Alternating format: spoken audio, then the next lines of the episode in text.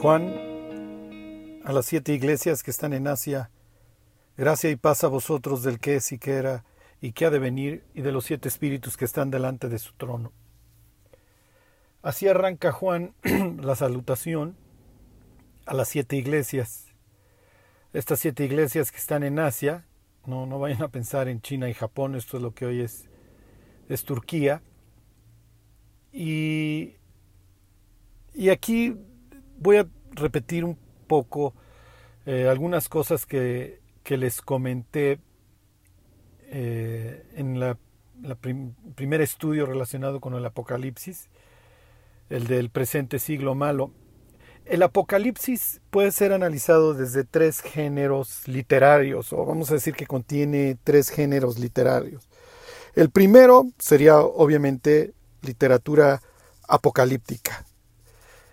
Cuando ustedes lean este término, literatura apocalíptica, ¿qué es lo que más o menos deben entender? Literatura apocalíptica es aquella que contiene más o menos los siguientes elementos. Una visión del templo o del cielo. Lo que te quiero decir es que Dios abre las puertas a, su morada, muestra algo que sucede, eh, vamos a decir, de su lado, eh, de su lado del cielo tienes intervenciones angélicas y tienes datos relacionados con juicio y o la consumación. Eh, la literatura apocalíptica por excelencia en el Antiguo Testamento sería Daniel, en donde tienes todos estos elementos. En el capítulo 7 tienes la visión del templo, ya lo veremos. Este, ese capítulo 7 es muy importante. Eh, tienes las visiones o menciones acerca de la consumación. ahí tienes eso en el capítulo 12. Eh, el hombre irá de aquí para allá y la ciencia se aumentará, pero tú guarda las cosas que te he dicho. Ciérralas porque son para el tiempo del fin y al final de los tiempos tú te levantarás y eh, recibirás tu heredad, etcétera, etcétera. Este, y tienes obviamente intervención angelical, como por ejemplo ahí en el capítulo 8. Ajá. Lo mismo tienes en el libro de Apocalipsis, tienes visiones del templo de Dios, ya las veremos, el capítulo 4 y 5, más las que se vayan acumulando. Este, tienes intervención angelical, capítulo 17 y capítulo este, 21, 9, donde el ángel interviene explicando ciertas cosas. Tienes a, los propios seres vivientes, capítulo 6, este, interviniendo este, y explicándole a Juan. Este, y obviamente tienes cuestiones relacionadas con, con la consumación. Otro libro que pudieras tomar como apocalíptico sería el libro de Zacarías, en donde tienes los mismos elementos. Tienes el fin, capítulos 13 y 14, el establecimiento del trono de Dios, ahí en el 14. Capítulo 4 tienes la intervención angelical, el ángel hablando con, con el profeta. y obviamente visiones acerca del otro lado. Tienes ahí la visión del sumo sacerdote Josué y Satanás acusándole y Jehová reprendiendo a Satanás. Número dos, el Apocalipsis es literatura profética. Piensa este, ahí libros de Isaías, Jeremías, en donde tienes al portavoz este, dando exhortaciones y hablando de cosas que sucederán en el futuro lo tienes en el libro de Apocalipsis. Y número tres, y esta es la que, la que muchas veces no entendemos, y yo quiero que hoy les quede esto muy claro. El Apocalipsis es una carta. El Apocalipsis es una carta escrita para estas siete iglesias que están en Asia y obviamente para nosotros. Ajá, les vuelvo a leer el capítulo 22, versículo 16 de Apocalipsis. Dice, yo Jesús he enviado mi ángel para daros testimonio de estas cosas en las iglesias. Entonces el Apocalipsis arranca como carta y termina como carta. Ok, y aquí hay algo muy importante. Pensamos que, bueno, efectivamente, pues ya leí el mensaje a las siete iglesias en los capítulos 2 y 3 y de ahí pues Juan dice que vio abierta una puerta en el cielo y una voz que le decía sube acá y subió y de ahí para el real ya no me interesa. No, es una carta. Y es natural y es importante que cuando Juan se las dedica, las personas que los destinatarios piensen en, los creyentes de la Odisea, de Esmirna, Pérgamo, etcétera, cuando la reciben, pues no es que nada más tomo la parte que me corresponde y del 4 en adelante, pues ya no me interesa el trono de Dios, no me interesan los, los sellos, no me interesa lo que va a venir. Esta carta tiene como objeto muchísimos temas, los vamos a ir viendo, muchísimos y muy importantes. Pero se los decía yo la última vez. El tema trascendente del Apocalipsis es que no cedas al engaño, que no te conformes al mundo. El Apocalipsis es un libro que tiene todo el tiempo contrastes. Tienes la vida eterna contra la condenación eterna. Tienes el orden, la paz eterna contra el caos eterno. Tienes el propósito eterno contra la ausencia de cualquier propósito en el lago de fuego. Ahí ya no hay nada por qué vivir, no hay nada que transformar, no hay nada que aprender. Nunca vas a crecer, nunca va a haber un aumento en nada, nunca, te nunca vas a fructificar ni multiplicar. El infierno es lo peor, es la ausencia de propósito, la ausencia de comunión con Dios y con su creación y con tus semejantes. Lo único que vas a escuchar van a ser gritos para el resto de la eternidad. Y por el otro lado, Bienaventurados los que lavan sus ropas para tener derecho al árbol de la vida y para entrar por las puertas en la ciudad, una ciudad gloriosa, en donde no vas a volver a tener una sola preocupación, no vas a tener dolor, ahí ya no va a haber clamor, ya no vas a tener que estar clamando porque te está llevando el tren. Bueno, hoy sí. ¿Ok? El Apocalipsis es un libro de contrastes entre la vida y la muerte, las tinieblas y la luz, el reino de la bestia va a ser cubierto de tinieblas. Y por el otro lado, en el cielo, ya no hay necesidad de sol ni de luna porque el Cordero va a ser la lumbrera. Cada vez que tú veas tu sombra en la eternidad, vas a saber que te está mirando, que está siendo iluminado por la persona que te amó y te liberó de todos tus pecados con su propia sangre. La persona que te está viendo, que te está iluminando, te amó hasta la muerte. Imagínate lo que eso le va a generar a tu alma, el bienestar que eso le va a generar a tu alma para siempre. Pero mientras, la carta, esta carta llamada Apocalipsis, revelación, tiene por objeto que no te conformes al mundo. El Apocalipsis habla en contrastes de la verdad, ahí está el testigo fiel y verdadero, este, contra la mentira. Les leo algunos versículos del Apocalipsis. Les leo, por ejemplo, el capítulo 20, versículo 2. Dice Juan, y prendió al dragón, la serpiente antigua. O sea, ya sabes por dónde va la cosa cuando te hablan del encantador de la serpiente antigua. Dice que es el diablo y Satanás y lo ató por mil años y lo, y lo arrojó al abismo y lo encerró y puso su sello sobre él. ¿Para qué? Para que no engañase más a las naciones. ¿Qué está implicando?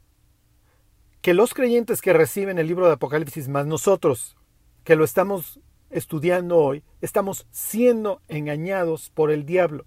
Las naciones están siendo engañadas por el diablo.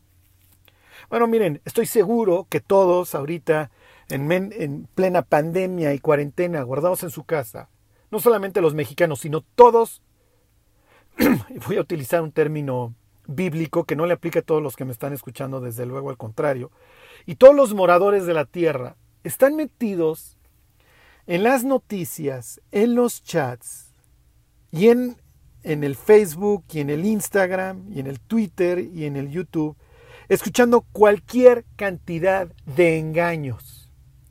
¿Qué es verdad y qué es mentira para saber? Lo que sí les puedo garantizar es que el 99% de lo que está circulando en las redes es mentira. Y olvídense de la pérdida de libertades y de control que viene, pero bueno, eso es parte del show y ahorita no, no, no es lo que importa. Lo que me interesa es que ustedes tengan fijos los ojos en Cristo, el autor y consumador de la fe. Porque si no, obviamente, pues van a caer en el pánico generalizado y en la desesperanza que priva en el mundo. Piensen en estas palabras de Jesús. Los hombres van a desfallecer por la expectación de las cosas que sobrevendrán en la tierra. Y esto es poco a poco, ya se está viviendo esta angustia, esta, este pánico colectivo, la histeria colectiva. Ajá. Bueno, eh, les leo otro, ahí mismo, capítulo 20, versículo 10. Y el diablo que los engañaba fue lanzado en el lago de fuego. Entonces el Apocalipsis constantemente está tocando este tema del engaño. ¿Ok?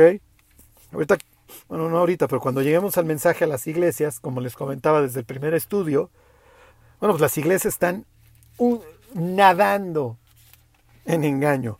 Sobre todo, este, Efeso no, Esmirna no, pero Pérgamo, Tiatira, Sardis y la Odisea. Eso tiene otros problemas. Bueno, les leo el 12.10. Y oí una gran voz en el cielo que decía, Ahora ha venido la salvación, el poder y el reino de nuestro Dios, y la autoridad de su Cristo, porque ha sido lanzado fuera el acusador de nuestros hermanos, el que los acusaba delante de nuestro Dios día y noche. ¿Ok? Ahí tienes al diablo diciéndote lo que no eres y engañándote todo el tiempo. ¿Ok? Este, les leo el versículo 9, ahí arribita. Y fue lanzado fuera el gran dragón, la serpiente antigua que se llama Diablo y Satanás, el cual engaña a quién? Al mundo entero. Te leo acerca de su falso profeta en el siguiente capítulo, en el capítulo 13. Versículo 13, te va a servir de memotecnia. 13:13. También hace grandes señales, de tal manera que aún hace descender fuego del cielo a la tierra delante de los hombres, y engaña a los moradores de la tierra con las señales que se le ha permitido hacer en presencia de la bestia. el diablo se dedica a una cosa. Lo que dice Jesús, el diablo cuando habla mentira, de sí mismo, esa es su esencia, de suyo habla. porque es mentiroso. Ok, entonces el Apocalipsis es una carta. Ok, es muy importante que lo recuerden. Y es una carta escrita no solamente para los cristianos de, de las siete iglesias, sino para todos los cristianos de todos los tiempos.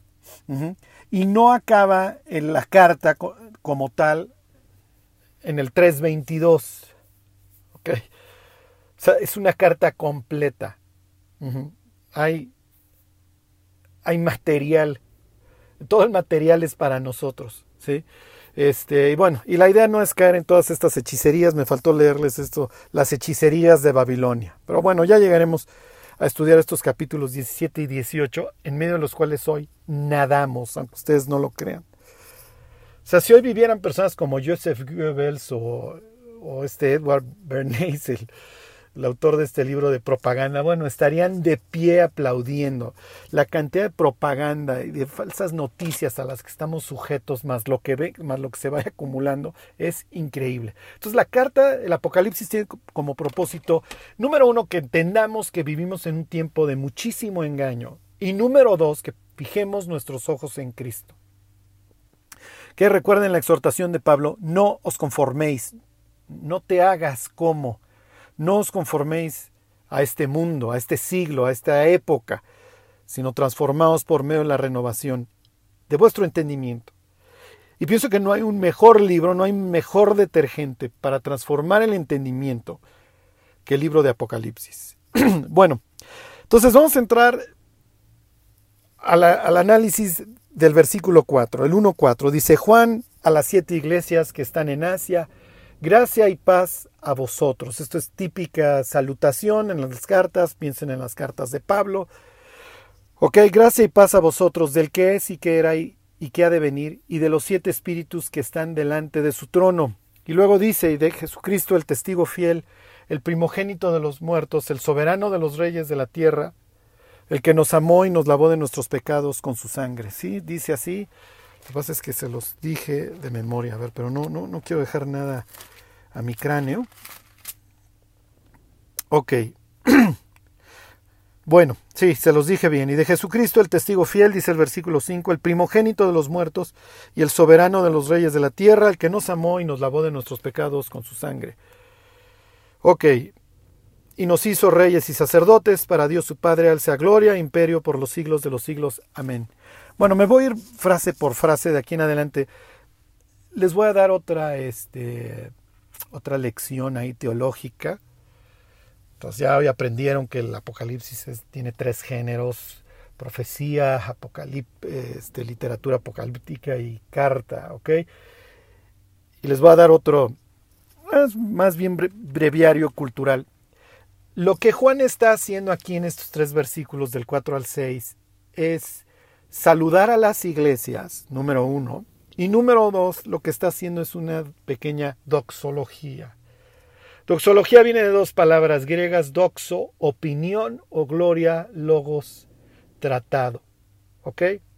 Son frases que abren o terminan discursos teológicos o, o, párrafos en alguna carta, cuyo objeto es darle gloria a Dios básicamente. Entonces, cuando ustedes lean en la Biblia doxología final, bueno, pues más o menos ya saben que se trata de una frase, un párrafo que tiene por objeto glorificar a Dios. Les voy a leer algunas doxologías famosas. Les leo la, la de Judas. Judas 24 y 25. Y aquel que es poderoso para guardaros sin caída, es increíble, porque como lo leeremos, un día nos vamos a parar frente a Dios con ropas blancas y resplandecientes. No, vamos a llegar todos sucios y vomitados al cielo. Cristo nos lavó con su propia sangre. ¿Ok? Dice, y aquel que es poderoso para guardaros sin caída y presentaros sin mancha delante de su gloria, con gran alegría, al único y sabio Dios nuestro Salvador sea gloria y majestad, imperio y potencia, ahora y por todos los siglos. Amén. Ahí tienen esa doxología. Les leo otra famosa que está ahí en este en la primera epístola a Timoteo, capítulo 6, versículo 14. Se las leo, dice, le está diciendo a Timoteo lo siguiente, que guardes el mandamiento sin mácula ni reprensión y aquí viene la doxología, hasta la aparición de nuestro Señor Jesucristo, el cual a su tiempo mostrará el bienaventurado y, solo soberano, Rey de reyes y Señor de señores, el único que tiene inmortalidad, que habita en luz inaccesible, a quien ninguno de los hombres ha visto ni puede ver, al cual sea la honra y el imperio sempiterno. Amén. Ok, tanto Judas como Pablo ahí en 1 Timoteo 6, le están dando la gloria a Dios. Es lo que está haciendo Juan. Está haciendo aquí su doxología. Así está arrancando la carta, dándole la gloria a Dios. ¿Ok? ¿Por qué? Porque más adelante, en capítulo 13, resulta que la humanidad, pues como que se le botó tantito la brújula y ya le está dando gloria al dragón y a la bestia y al falso profeta. Esto es increíble. Esto es increíble. La humanidad está hoy pensando que todo lo que recibe a través de los noticieros y etcétera es la verdad y que los están cuidando. No, no, no, no, no, esto es increíble. Pero bueno, no, no, no, no, no, no me voy a cortar este, ahorita las venas, ni tampoco me inquieto. Quiero darles buenas noticias a todos los que me están escuchando. Juan, en el capítulo 7 del Apocalipsis va a haber multitudes de toda tribu, pueblo, lengua y nación. Lo que viene a continuación es una cosecha de almas increíble. Desgraciadamente muchos se van a endurecer, pero otros se van a aflojar. Sí, porque cuando tú ya ves las calles vacías, las noticias de que todo el mundo está muriendo, de que te quedes en tu casa, sales y ves a las gentes con tapabocas, muchos empiezan a pensar en el apocalipsis y empiezan a pensar en el fin. Ok, bueno, entonces, dice Juan a las siete iglesias que están en Asia, gracia y paz a vosotros, del que es y que era y que ha de venir. Ok, me centro en estas palabras, del que es y que era y que ha de venir. Juan está citando por primera vez y de muchísimas veces que vienen adelante el Éxodo. El Éxodo tiene Ustedes no entienden. Bueno, yo sé que sí. Pero lo que estoy haciendo es desgañitarme. A veces no entendemos, me incluyo, la relevancia que va a tener el éxodo para nosotros. Al rato los creyentes van a estar parados en un mar de cristal cantando el cántico de Moisés. Quiere decir que ya la libraron, que ya llegaron a la tierra prometida. No fue fácil. Así como los israelitas cruzaron el abismo, ¿Se acuerdan esta expresión que usa Éxodo 15? Así los creyentes vamos a tener que atravesar una época bastante agreste, bastante mala. Es lo que hoy estamos viviendo. Ok, entonces, esta es la primera mención al Éxodo de las tantísimas que se van a ir dando a lo largo del Apocalipsis. Les leo el pasaje que está citando Juan. Está citando Éxodo capítulo 3 versículo 14. Dice, y respondió Dios a Moisés, yo soy el que soy. Y dijo, así dirás a los hijos de Israel, yo soy, me envió a vosotros. Ok, cuando tradujeron al griego los judíos la Biblia, por ahí del 200 antes de Cristo, cuando, cuando se genera lo que hoy conocemos como la Septuaginta, este 3.14 dice egoeimi, ok, yo soy.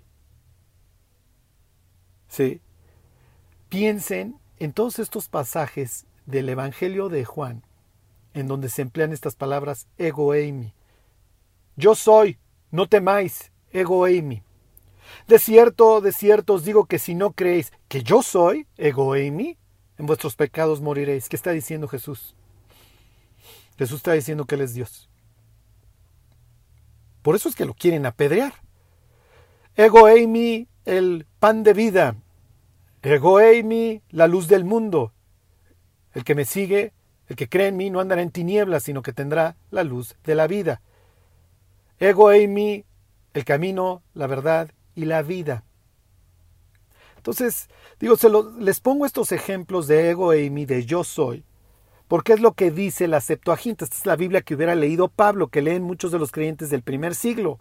Muchos, no, no es el caso de Pablo, pero hay muchos creyentes que se están convirtiendo y que no saben hebreo, pero que sí saben griego. Y su Biblia, la que van a andar leyendo y citando, es precisamente la Septuaginta. Ok, entonces, Moisés, es natural, le dice a Dios, oye Dios, pues yo llevo 40 años fuera de Egipto, ya parece que voy a llegar después de 40 años. ¿Qué creen muchachos? Pues ya nos vamos, me envió Dios. Y Dios le dice, sí, vas con toda mi autoridad. Les dices que yo soy, te envió. Les dices que egoemi en griego te envió. Ajá. ¿Qué es lo que está haciendo Juan? Juan está tomando la misma autoridad que Dios le dio a Moisés, en este caso como propia. Lo que está diciendo Juan es, yo soy, me envió el que es y que era y que ha de venir, el eterno, ajá, es el que me está dando la autoridad para escribirle a las siete iglesias que están en Asia. ¿Ok? Eso es lo que está sucediendo aquí. Bueno, y luego dice, y aquí vamos a tener que hacer mucha gimnasia espiritual y teológica, y de los siete espíritus que están delante de su trono. ¿Qué implica esta expresión? Bueno, miren, que nadie se me rasgue las vestiduras con lo que les voy a decir. Lo pudieras, aquí las gentes los, los se debaten. ¿Se refiere o al Espíritu Santo o a siete ángeles? ¿Ok? Y les digo que no se rasguen las vestiduras porque desde que les di la primera entrega de este estudio, ahí en el de el presente siglo malo, o la vez pasada, no me acuerdo. No, la, última vez, en, en, el de la revelación de Jesucristo. Les decía yo que estudiar el Apocalipsis no es una ciencia exacta. Hay muchas cosas que no han sucedido y está hablando muchas veces de cosas que suceden frente al trono de Dios. Entonces, pues es natural que muchas veces nos faltan piezas en el rompecabezas. Ok, entonces, los siete espíritus que están delante de su trono, los siete espíritus, ¿quiénes son? Ok, y aquí pues primero les genero la confusión y luego les digo cuál es, cuál es la buena. Ya saben que eso es lo que, lo que me gusta. Bueno, les voy a leer Apocalipsis 8.2. Y vi a los siete ángeles que estaban de pie ante Dios. ¿Pudieran ser ellos? ¿Estos pudieran ser los siete espíritus que están delante de su trono? Bueno, pues aquí tienes a siete ángeles que están de pie ante Dios. Y si recuerdan, el libro de Hebreos dice en su último versículo del capítulo 1 que los ángeles son espíritus, espíritus ministradores enviados para servicio a favor de los que serán herederos de la salvación. Y en el versículo 7 dice, más de los ángeles dice, el que hace a sus ángeles espíritus y a sus ministros llamas de fuego.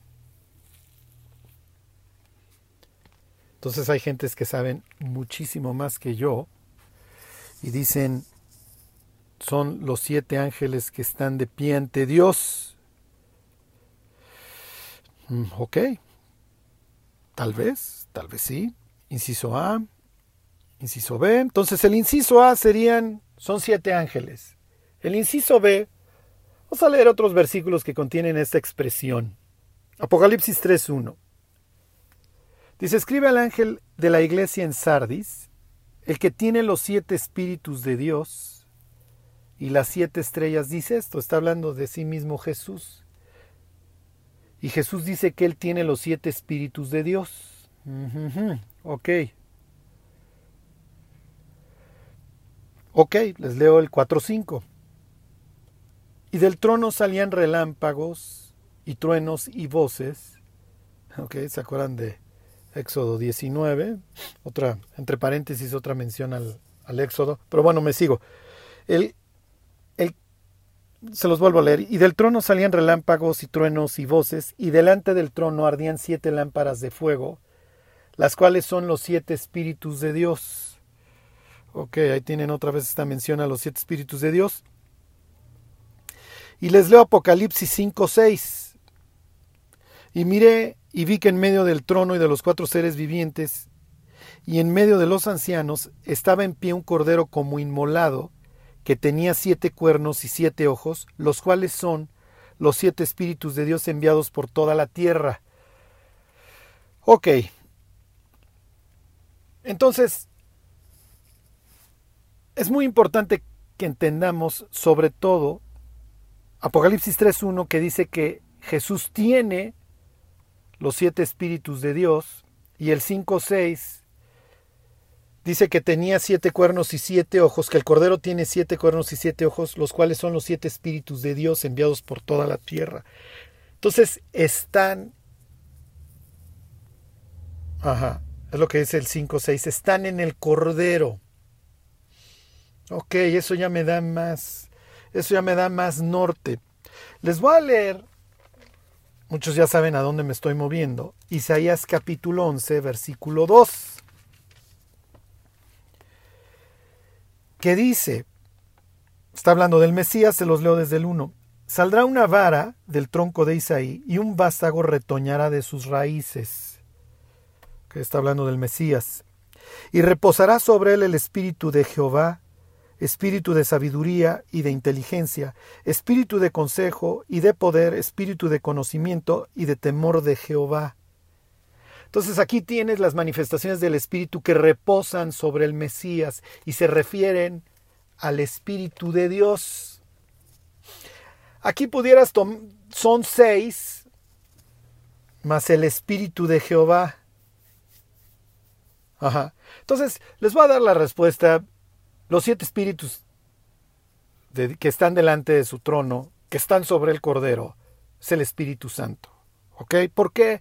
Porque así lo deja muy claro el 5.6 de Apocalipsis si lo combinas con Isaías 11.2. ¿Ok? Ahorita les doy algo de breviario cultural. Y les voy a leer otro argumento por el cual está hablando del Espíritu Santo. Les voy a leer nuevamente Apocalipsis 4.5. Dice, y del trono salían relámpagos y truenos y voces, y delante del trono ardían siete lámparas de fuego, las cuales son los siete espíritus de Dios. Aquí está, aquí se está haciendo, okay, aquí, aquí está mencionando que, que en el trono, delante del trono arden siete lámparas de fuego. ¿Dónde te encuentras eso? Bueno, hoy no les voy a pedir que sean como Nicodemo, que con que le digas tres, cuatro palabras, ya sabe a qué se está refiriendo. Les leo Zacarías capítulo 4, versículo 1 en adelante. Dice, volvió el ángel que hablaba conmigo y me despertó como un hombre que es despertado de su sueño. ¿Okay? A ver, les doy tiempo a que se vayan los que lo quieran leer. No, no quiero que nadie se me vaya a indigestar en el camino. ¿Ok? Se los vuelvo a leer, Zacarías 4, versículo 1. Volvió el ángel que hablaba conmigo y me despertó como un hombre que es despertado de su sueño. Esto es típico, la misma experiencia tienen Ezequiel y Juan. ya lo veremos, y me dijo, ¿qué ves? Y respondí, he mirado, y aquí un candelabro todo de oro con un depósito encima, y sus siete lámparas, ok, siete lámparas, encima del candelabro, y siete tubos para las lámparas que están encima de él. Ok, ya hicieron el match. 4.5 de Apocalipsis dice que los espíritus de Dios son siete lámparas. Y aquí en el 4.2 de Zacarías te habla de siete lámparas. ¿Ok? Me voy a brincar al versículo, bueno, se los leo, les sigo leyendo. Y junto a él, déjenme ver si les estoy leyendo bien. Y junto a él dos olivos, junto a cuál es él, a qué se refiere él al candelabro con sus siete lámparas, acuérdense. Y junto a él dos olivos, el uno a la derecha del depósito y el otro a su izquierda. Proseguí y hablé, diciendo a aquel ángel que hablaba conmigo, ¿qué es esto, Señor mío? Y el ángel que hablaba conmigo me respondió y me dijo, ¿no sabes qué es esto? Y dije, no, Señor mío. Luego los ángeles esperan unas respuestas de nosotros, qué bueno.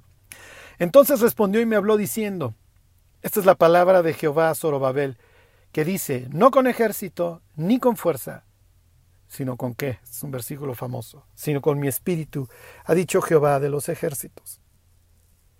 Zorobabel y Ageo van a reconstruir el templo, no con ejército ni con fuerza, porque estos tipos no tienen los elementos materiales ni económicos, necesitan la fuerza del Espíritu Santo para reconstruir el templo. ¿Cómo se construye la iglesia? Bueno, no se requieren elementos de dinero, se requiere que lo haga el Espíritu Santo, que es el que va construyendo la iglesia.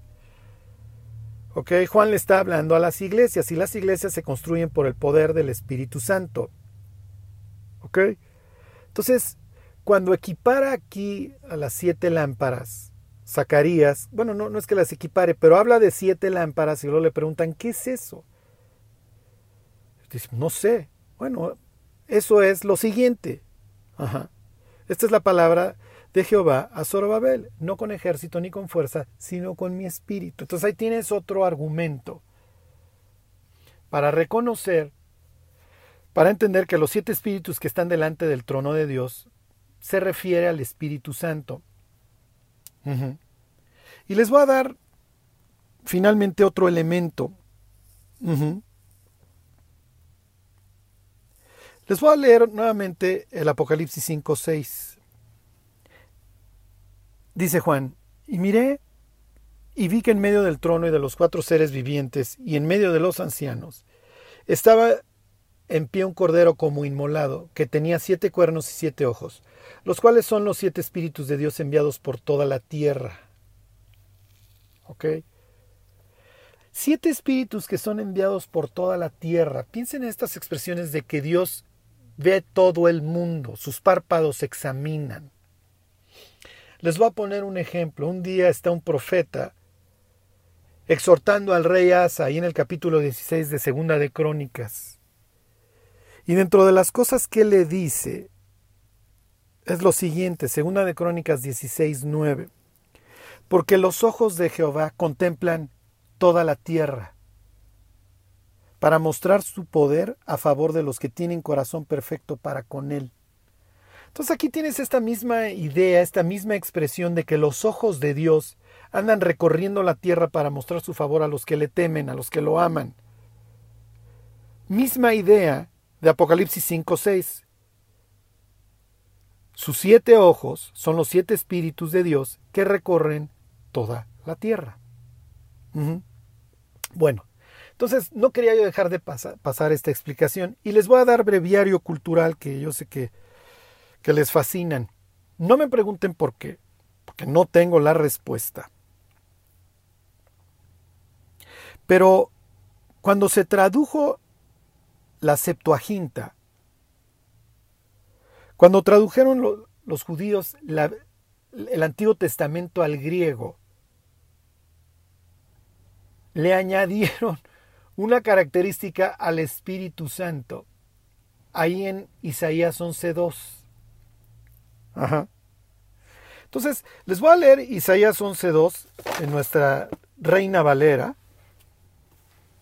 Y dice, y reposará sobre él el espíritu de Jehová, espíritu número uno de sabiduría, dos de inteligencia, tres de consejo, cuatro de poder, cinco de conocimiento y seis de temor.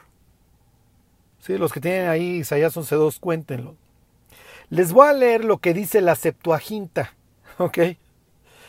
Dice que el Espíritu de Dios va a reposar sobre él y luego dice espíritu de sabiduría, de entendimiento, de consejo, de fuerza,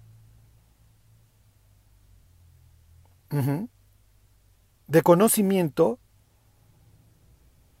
de piedad y de temor. Se los vuelvo a leer. Espíritu de sabiduría, de entendimiento, de consejo, de fuerza, de conocimiento, de piedad y de temor. Ahí sí le añadieron siete. Entonces, digo, nada más para meterlos en el cráneo de una persona que está recibiendo, vamos a pensar de un laudicense. Sí, o de un efesio. Reciben el Apocalipsis y ellos leen. Y de los siete espíritus que están delante de su trono, ah, claro, se refiere a Isaías 11.2, para ellos sería muy fácil. ¿Por qué? Porque Isaías 11.2 contiene siete manifestaciones del Espíritu de Dios, aunque es uno. Ajá. Y piensen en un candelero. Está hecho de una sola pieza, como se le ordena a Moisés construirlo en el Éxodo, pero tiene siete brazos, pero es un solo candelabro. ¿Ok? Bueno. Nos quedan diez minutitos. Me brinco al versículo 5, 1.5 de Apocalipsis. Los que se quieran regresar, regresense. Los que me conocen ya saben que me estoy tomando mi café. Estoy grabándoles este estudio desde mi carro y las personas que pasan y me ven hablando solo piensan que pues ya o sea, dentro de la locura que le queda al planeta, pues ya hay gente enferma hablando sola dentro de su carro durante varios minutos. Pero bueno, les continúo. Dice versículo 5, y de Jesucristo el testigo fiel, el primogénito de los muertos y el soberano de los reyes de la tierra. Ok, se está presentando aquí al Mesías desde un punto de vista del Antiguo Testamento, número uno. Y número dos, desde un punto de vista de certeza. Jesús es Dios, Jesús es el ungido de Dios, Jesús es el príncipe, el principio de la creación, el primogénito de los muertos, el que tiene las primicias de todo, etcétera, etcétera. Y ese Jesús que venció a la muerte, ciertamente va a regresar y va a instaurar un reino de paz. Jesús va a gobernar con, con su puño de hierro a las naciones, traerá orden. Les estoy diciendo todas estas cosas porque es lo que Juan está implicando al citar un salmo mesiánico, como es el Salmo 89. Y fíjense, Juan le va a pegar en estas tres características tres veces al Salmo 89. ¿A qué me refiero? Ok, dice que Jesús es número uno, el testigo fiel. Los que quieran váyanse al Salmo 89. Ajá, versículo 34. Lo primero que Dios dice es que eventualmente Él va a reinar. Y aunque hoy nos esté llevando el tren, y aunque hoy estemos viviendo en un mundo impío, dice el 34, no olvidaré mi pacto, ni mudaré lo que ha salido de mis labios. ¿Ok? Jesús eventualmente va a instaurar su gobierno. Lo va a tener que instaurar a bayoneta calada. Ya llegaremos no sé cuándo al capítulo 19, pero va a suceder. Entonces dice Salmo 89, 34, no olvidaré mi pacto, ni mudaré lo que ha salido de mis labios. Una vez he jurado por mi santidad, y no mentiré a David, su descendencia será para siempre, y su trono como el sol delante de mí, como la luna, piensa en Génesis 1, Dios crea el sol y la luna para los tiempos, ¿se acuerdan? Para los tiempos determinados. Dice, y su trono como el sol delante de mí, como la luna será firme para siempre, y como qué. ¿Ya leyeron 37? Y como un testigo fiel en el cielo. Juan está citando ¿Ok? Ahí el Salmo 89. Les voy a leer el Salmo 89, 26. Ya vimos lo del testigo fiel, como la luna. Les leo qué tiene que ver esto con el primogénito de los muertos y el soberano de los reyes de la tierra. Ok, dice el Salmo 89, versículo 26. Él me clamará, mi Padre eres tú, mi Dios, y la roca de mi salvación. ¿Y qué le contesta Dios? Versículo 27. Yo también le pondré por primogénito, ahí lo tienes, el más excelso de los reyes de la tierra. Ahí tienes al soberano, al más, excelso, al más sobre los reyes de la tierra. Ciertamente vendrá el Mesías. ¿Y quién es el Mesías? Según Salmo 89 y según Juan, el Mesías es el testigo fiel, a diferencia de la sarta de mentiras que dice el dragón, la bestia y el falso profeta, la Babilonia hechicera, etc., tienes a Jesús el testigo fiel, el primogénito de los muertos y el que eventualmente reinará sobre todo. Ok, el primogénito de los muertos. ¿Qué quiere decir eso, Carlos? Miren, les abro un paréntesis. Esto es espantoso. Es la primera vez en el Apocalipsis, y no se tardó mucho Juan, en traer a colación este tema, ¿eh? la muerte. La palabra muerte en nuestra Reina Valera se menciona 16 veces en el Apocalipsis. Muertos se menciona 13 y muerto 7. Tienes 36 referencias. Nada más entre estas tres palabras. Muerte, muerto es. Perdón, muerte, muertos y muerto. En 22 capítulos. El Apocalipsis habla mucho, y es uno de sus temas centrales, la muerte. La muerte es espantosa. La muerte implica una separación horrible entre el ser humano y Dios y entre el ser humano y semejantes a los que ama. La muerte es horrible. La muerte es una consecuencia del pecado. ¿Y qué es lo que nos va a enseñar el Apocalipsis? Que tú puedes permanecer muerto para toda la eternidad. Vivir un desprendimiento de Dios, de su creación y de tus semejantes, y de ti mismo, porque te la vas a vivir echando de gritos para siempre, o puedes vivir con el que venció la muerte, con el que estuvo muerto y vivió. Sí, el primogénito de los muertos. Imagínate a Adán leyendo este versículo, leyendo que Dios, que Cristo, al que conoció en el Edén, con el que caminó, que Jesús murió. Sí, Adán, yo te dije que el día que me desobedecieras, ciertamente ibas a morir.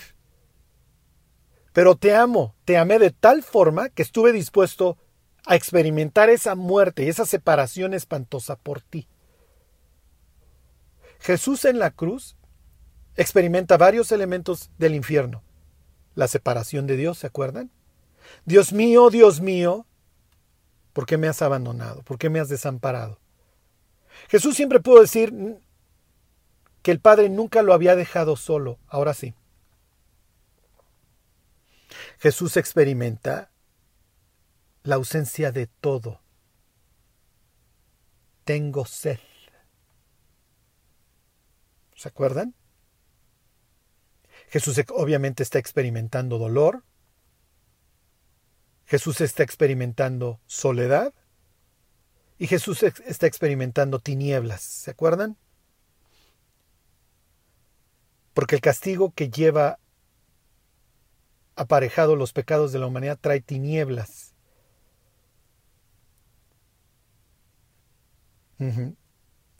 Entonces, Juan presenta aquí al Mesías, sí como el testigo fiel, inamovible, y ahí lo compara con la luna, con el sol, sí el soberano de los reyes de la tierra, pero también como el primero de los, el primogénito de los muertos, el primero de la resurrección.